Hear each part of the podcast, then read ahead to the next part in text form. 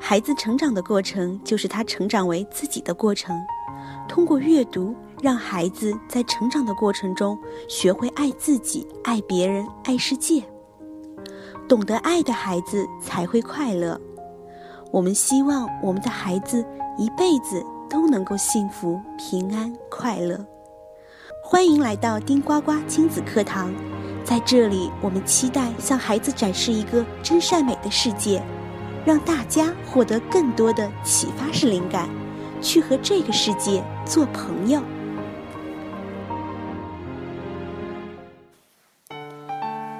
朋友们，大家好，这里是丁呱呱亲子课堂，我依旧是陪大家聊孩子那些事儿的 VIVIA。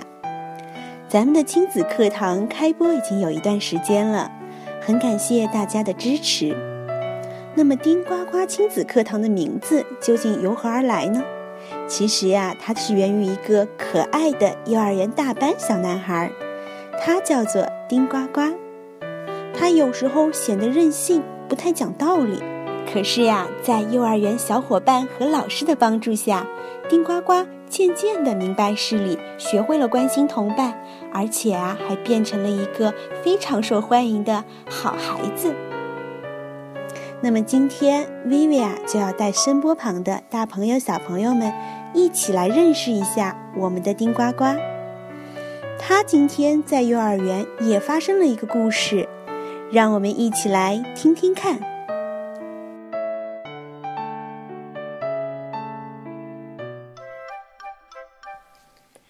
一朵大红花。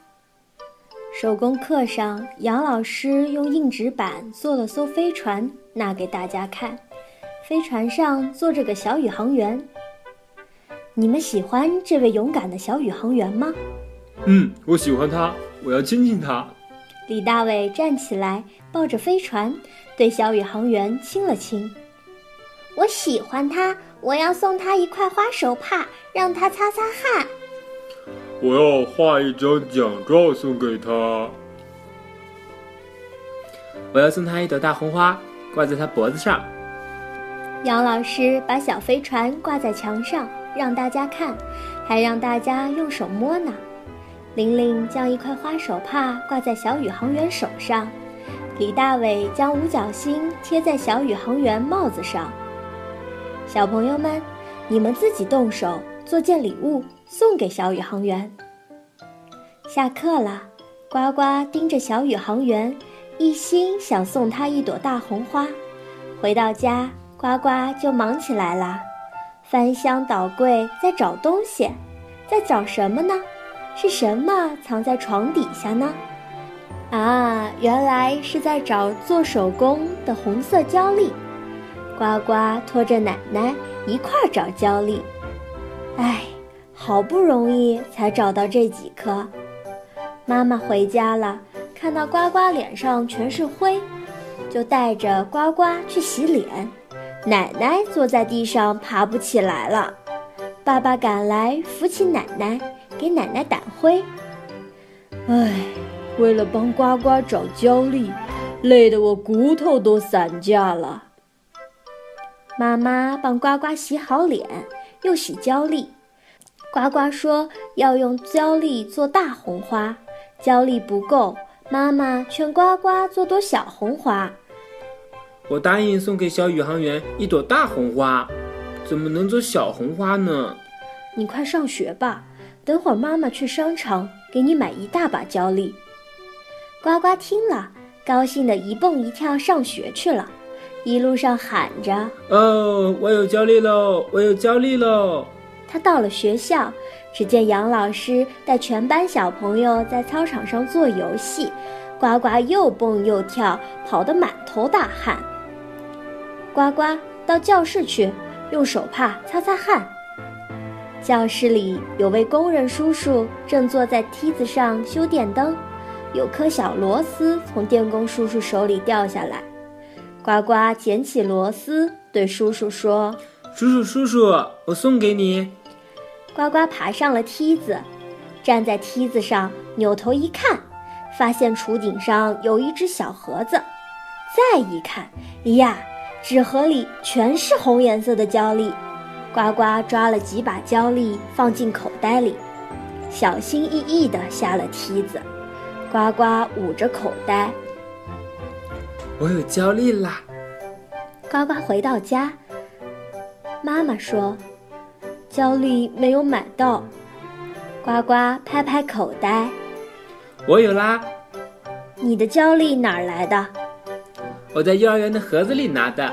哎呀呀，你怎么偷幼儿园东西呀？偷？我是拿的呀。这就是偷。杨老师知道了就要说你是小偷啊！咦，不不，杨老师没看到。别让任何人看到，明儿啊，悄悄放回盒子里。第二天，呱呱一进教室就盯着橱底，要把口袋里的胶粒放回盒子里。那架梯子没有了，爬不上橱顶呀。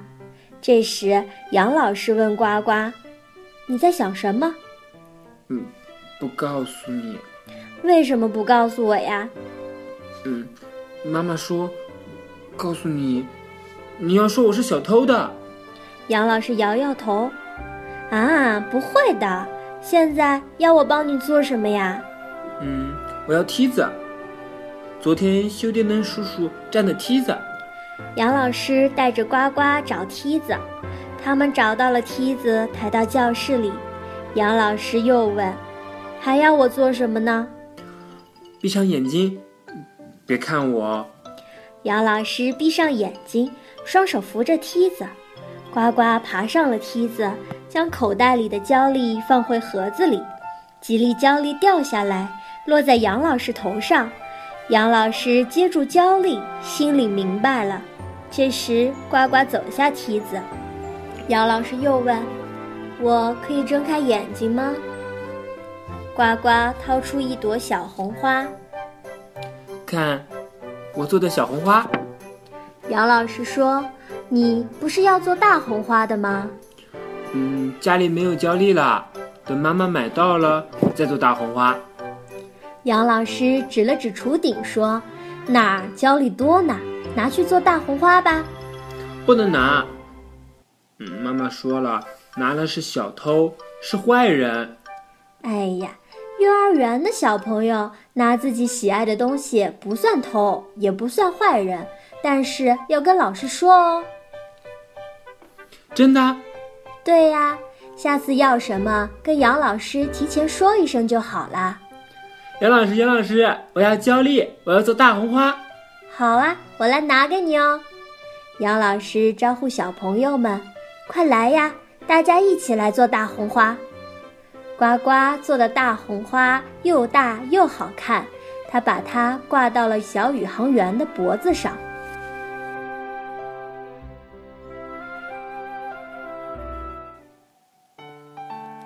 故事听完了，如果你是丁呱呱，你会怎么做呢？我们说，当我们的小朋友们在幼儿园活动的时候呀，有时候可能会试着在别人看不见的情况下，把一些不属于自己的东西拿走。他们会观察，想知道别人是否能发现。其实呀，当孩子知道别人如果没有看见就不知道的时候，他会觉得这种感觉非常的新奇。于是他还会接着去拿别人的东西。那么我们的成人在这种行为上就会定义为偷。故事里的丁呱呱将喜爱的胶粒拿回家，做了一朵大红花。可是他这样的行为算不算偷呢？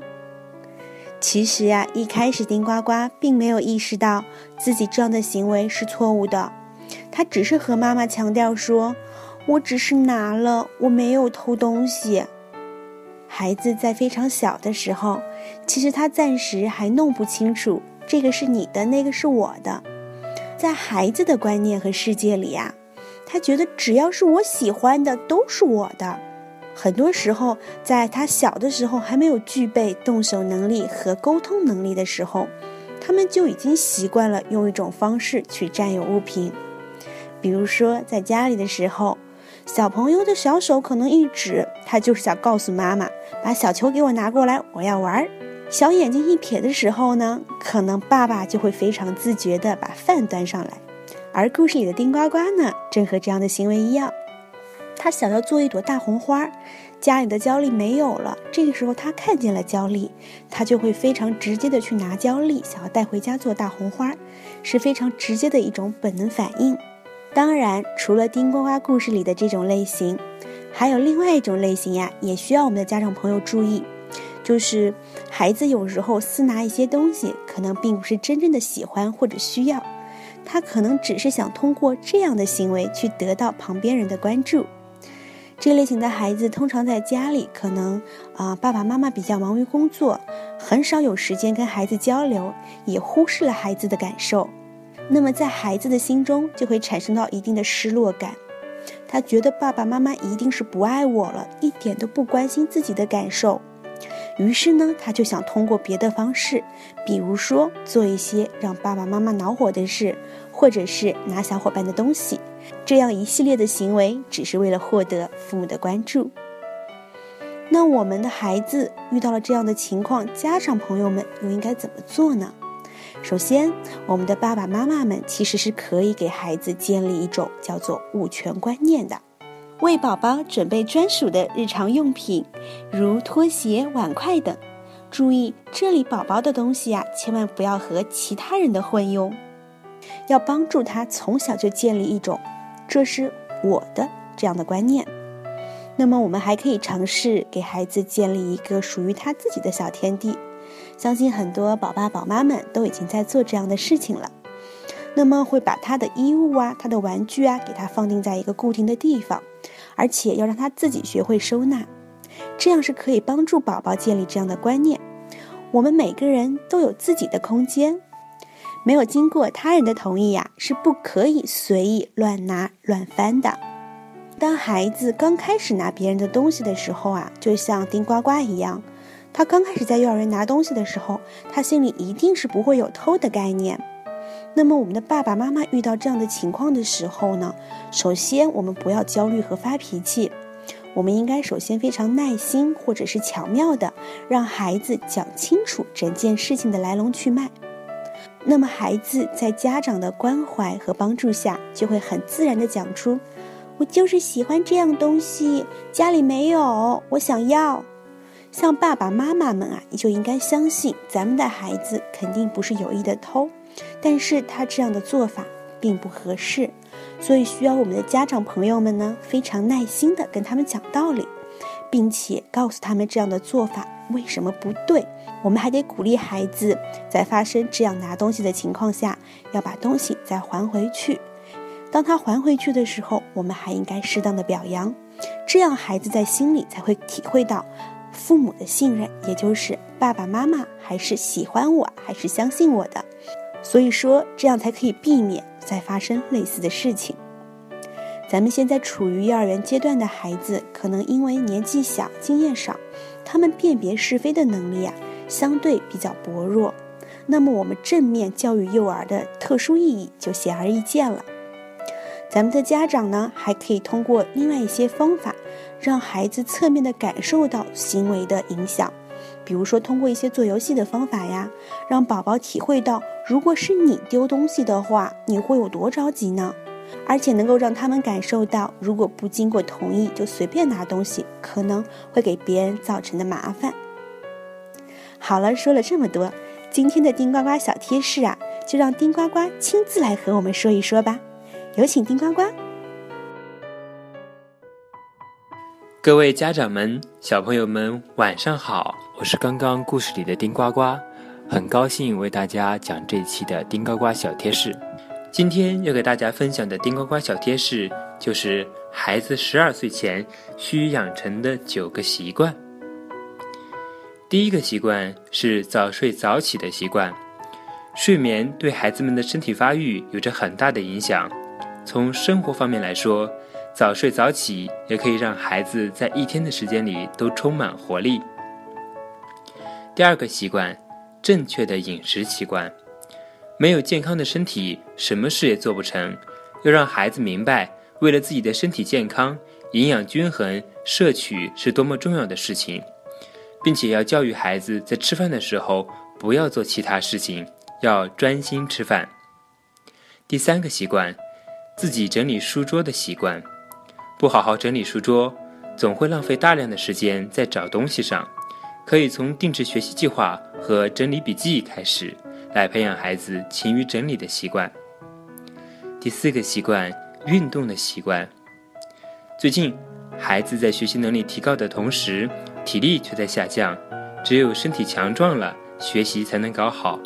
所以，要培养孩子至少坚持进行一种运动的习惯。第五个习惯，做家务的习惯，要让孩子们明白，他们作为家庭的一员，也应负起相应的责任来。可以让孩子做一些诸如自己房间的清洁卫生和垃圾分类回收等这些孩子力所能及的家务活，培养他们的责任感。第六个习惯，先做作业再玩耍的习惯。作业是学习的基础，不好好做作业的话，是跟不上学习课程进度的。一定要让孩子养成不论怎样都先完成作业的习惯。第七个习惯，读书的习惯。读书是进行所有学习的开始。如果孩子讨厌读书的话，家长就会大声朗读给孩子听，一直到孩子会自己去读书为止。第八个习惯，自己收拾书包的习惯。不放心孩子自己收拾书包而代劳的做法是不可取的。孩子们在收拾书包的同时，也是在为第二天的学习做准备。这个时候千万不要去妨碍他们。最后一个第九个习惯，保持清洁的习惯。只有身体清洁了，心情才会舒畅，并且勤洗手也是预防疾病的最简单的方法。好的，谢谢大家收听，我们下期再见。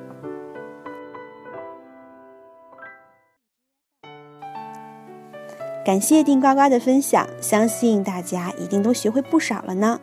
通过我们的努力，让孩子感受到身边真善美的世界。非常感谢大家今晚的陪伴，各位晚安。